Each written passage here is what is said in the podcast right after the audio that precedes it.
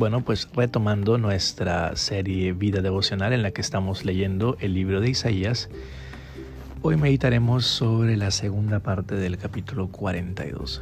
Recordemos que en la primera parte se anuncia la llegada del siervo de Dios a quien identificamos con Cristo y quien traería salvación para Israel, no solamente una salvación física como eh, en el caso pudo ser la liberación, el retorno del exilio, el, decreto de Ciro para que Israel volviera, el pueblo de Israel volviera a ocupar las tierras en Jerusalén, sino eh, una liberación más profunda, una liberación del pecado, una liberación de la culpa y de la maldad. Ahora, en la segunda parte de este capítulo vemos cuál es la respuesta correcta a esta liberación a mí al menos eso me parece en el, en el versículo 10, se nos llama a cantarle a Dios un nuevo cántico desde el fin de la tierra y esto tiene al menos me trae a la memoria dos cosas. La primera es que en, en el primer éxodo, justo después de que Israel sale de Egipto, sale victorioso de Egipto, Miriam y Moisés entonan un cántico nuevo en el que expresan su completa gratitud y total alabanza por la liberación que Dios había operado en el pueblo, en la nación entera, y como Él los había librado de sus esclavizadores, de los egipcios, y los estaba llevando a una tierra en la que fluye leche y miel, en la que tendrían abundancia, en la que Dios estaría en medio de ellos. Por lo tanto, cuando hablamos de un nuevo éxodo, en esta ocasión la liberación de la humanidad de la esclavitud del pecado y la posibilidad de una vida de libertad para alabar a Dios, de libertad para vivir conforme a la voluntad de Dios, una vida de libertad para hacer lo bueno. Lo correcto también y lo adecuado es una respuesta de alabanza, es una respuesta de gratitud. Nosotros también debemos cantar un cántico nuevo. De hecho, para quienes gustan de leer la Biblia y han leído la Biblia varias veces o al menos han leído o por lo menos han leído el libro de Apocalipsis, también se habla de que en el día del juicio se entonará un cántico nuevo porque habrá una liberación completa y total. Eh, el reino de Dios será consumado, el, establecimiento del reino de Dios será pleno y entonces experimentaremos una libertad aún más completa y por lo tanto cantaremos un cántico nuevo. Esa es siempre la respuesta correcta a un acto de liberación de Dios. Y eh, para que no nos confundamos, no queremos decir que la libertad de Dios no es completa en este momento, pero podremos decirlo de esta manera. El pecado influye en, o más bien tiene nuestra esclavitud al pecado, al menos así alguna vez alguien me lo explicó. El pecado nos esclaviza en nuestro pasado, en nuestro presente y en nuestro futuro. En nuestro pasado, el pecado nos esclaviza a través de la culpa. En nuestro presente, el pecado nos esclaviza a través del dominio que tiene sobre el ser humano y que no le permite ni siquiera intentar hacer lo correcto. La, Biblia lo dice en Génesis, el, corazón del hombre tiende siempre hacia el mal. Y por decirlo de algún modo, en el futuro el pecado nos esclaviza porque sigue, seguirá influyendo en nosotros mientras no haya una liberación eh, de esta esclavitud. Cuando Cristo vino al mundo y murió en la cruz, Él venció al pecado en la cruz, Él le quitó su poder y en cuanto a nuestro pasado, Cristo ha cargado nuestra culpa. Ya no necesitamos sentirnos culpables de lo que hicimos. Ya no necesitamos sentirnos culpables ni somos culpables. No solamente es una cuestión de sentimientos, sino es una cuestión, eh, yo lo pienso así, legal. Ya no somos culpables porque Él tomó nuestra culpa, Él cargó con nuestra culpa, Él pagó por nosotros. En nuestro presente, como dice la Biblia, Cristo ha pisado la cabeza de la serpiente y por lo tanto ha acabado con el dominio que el pecado tenía sobre nuestras vidas. Los cristianos y solamente los cristianos ya son libres para hacer lo correcto. Antes no podían. Nuestro corazón siempre tendía hacia lo malo, hacia lo incorrecto, pero ahora podemos hacer lo correcto porque tenemos esta libertad en Cristo y este nuevo poder que es el Espíritu Santo de Dios que nos ayuda a obedecer y a vivir conforme a la voluntad del Señor. Y en nuestro futuro, en el establecimiento completo del reino de Dios, en la consumación de los tiempos del reino de Dios, pues eh, también seremos librados de la influencia del pecado. Es decir, hasta este momento el pecado ya no nos domina y sin embargo sigue influyendo en nuestras vidas. Nuestra vieja naturaleza aún lucha contra nuestra nueva naturaleza. Y en ocasiones no hacemos lo que quisiéramos, como Pablo lo, expresa en Romanos capítulo 7, sino que queremos hacer una cosa, pero hacemos, terminamos haciendo otra completamente diferente. Lo que no queremos hacer, eso hacemos.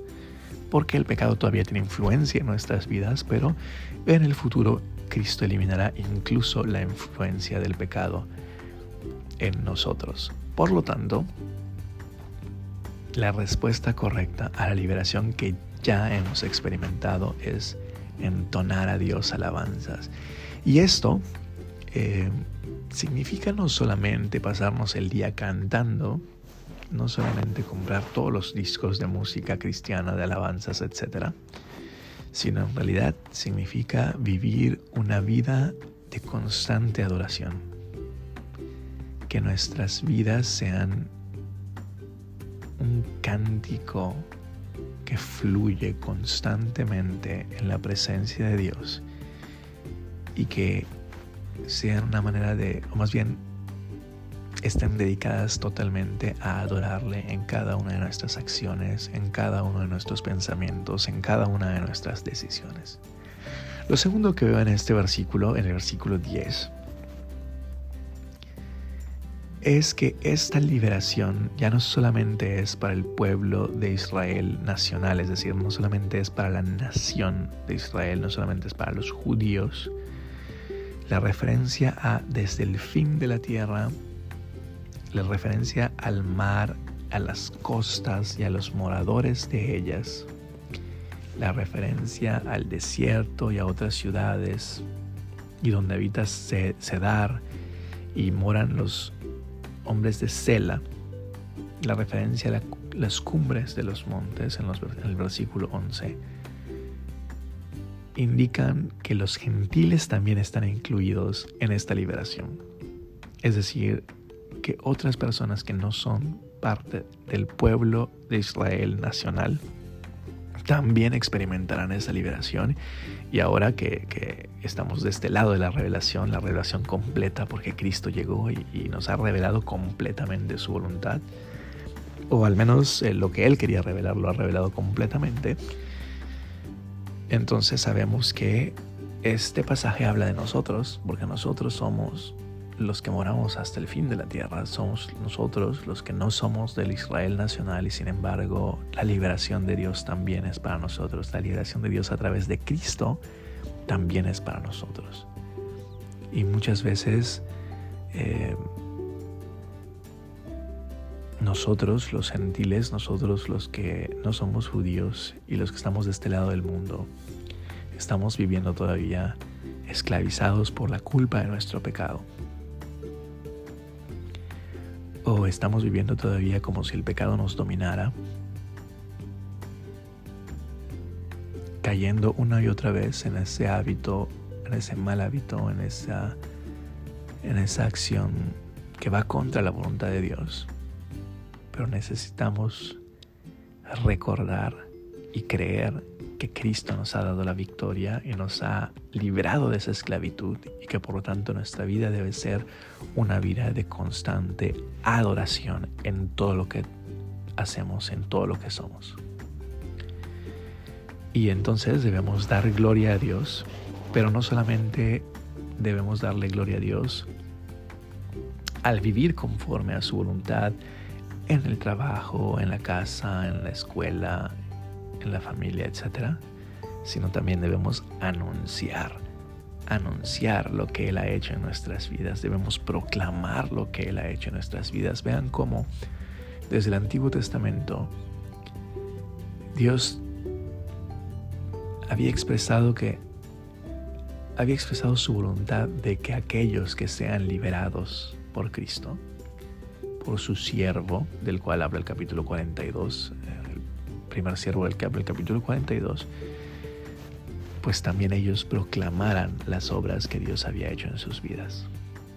Y bueno, luego viene el versículo 13 que a mí me...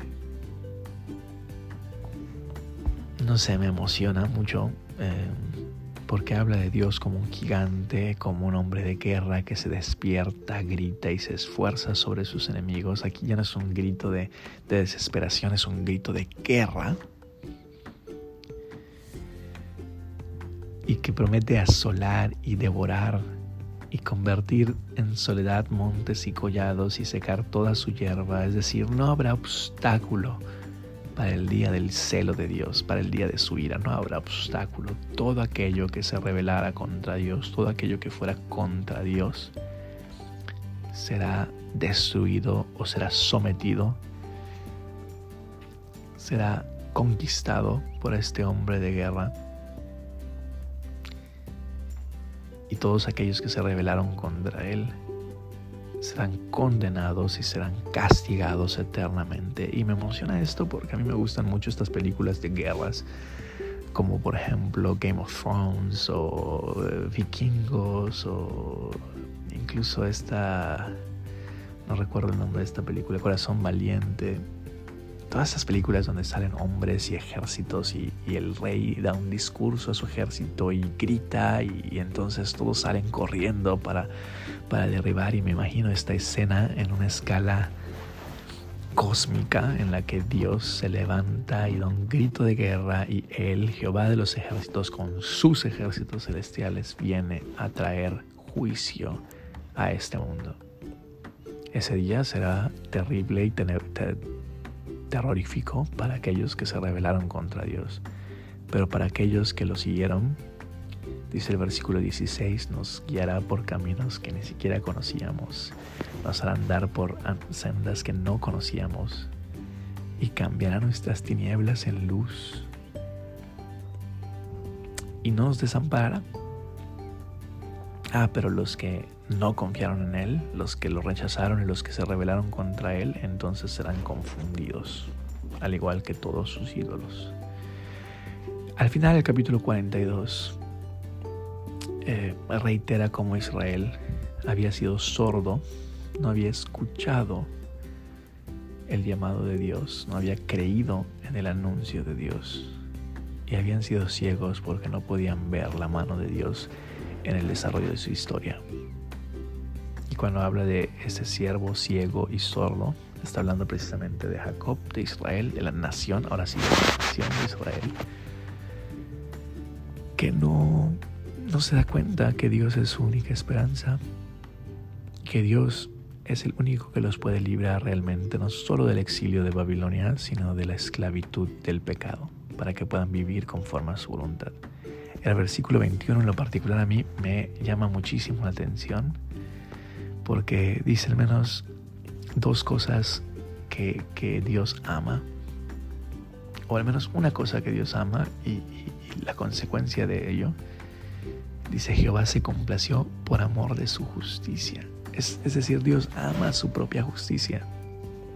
Y porque ama su propia justicia, Él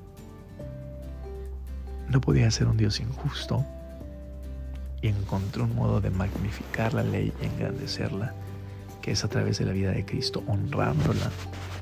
Cristo obedeció y honró la ley por completo. Y al vivir una vida perfecta, engrandeció la ley. Nos mostró que la ley no era imposible de cumplir, que la ley era perfecta, que era justa y era santa. pero la vivió por nosotros, de tal forma que ahora nosotros ya no vivamos por la ley, sino por la gracia. Y la ley ahora está escrita en nuestros corazones.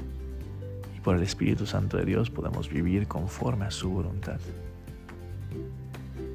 Pero hay personas que no entienden. Versículo 22, hay personas que siguen atrapados en esas celdas de oscuridad porque no quieren ver la luz de Cristo que ya está alumbrando.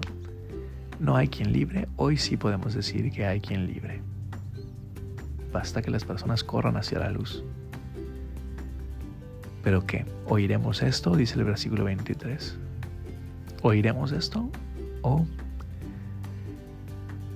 cerraremos nuestros oídos y cerraremos nuestros ojos y no responderemos al llamado de Dios para nuestra salvación?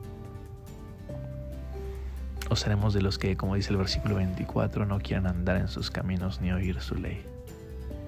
Si es así, no nos espera más que el día de la ira de Dios, en la que derrame su vida por completo, porque la ira de Dios fue derramada sobre Cristo en la cruz en nuestro lugar, pero aquellos que rechacen ese sacrificio expiatorio, pues también sufrirán la ira completa de Dios y fuego por todas partes. Vale la pena meditar en cuál es nuestra respuesta al llamado de Dios. Que Dios les bendiga.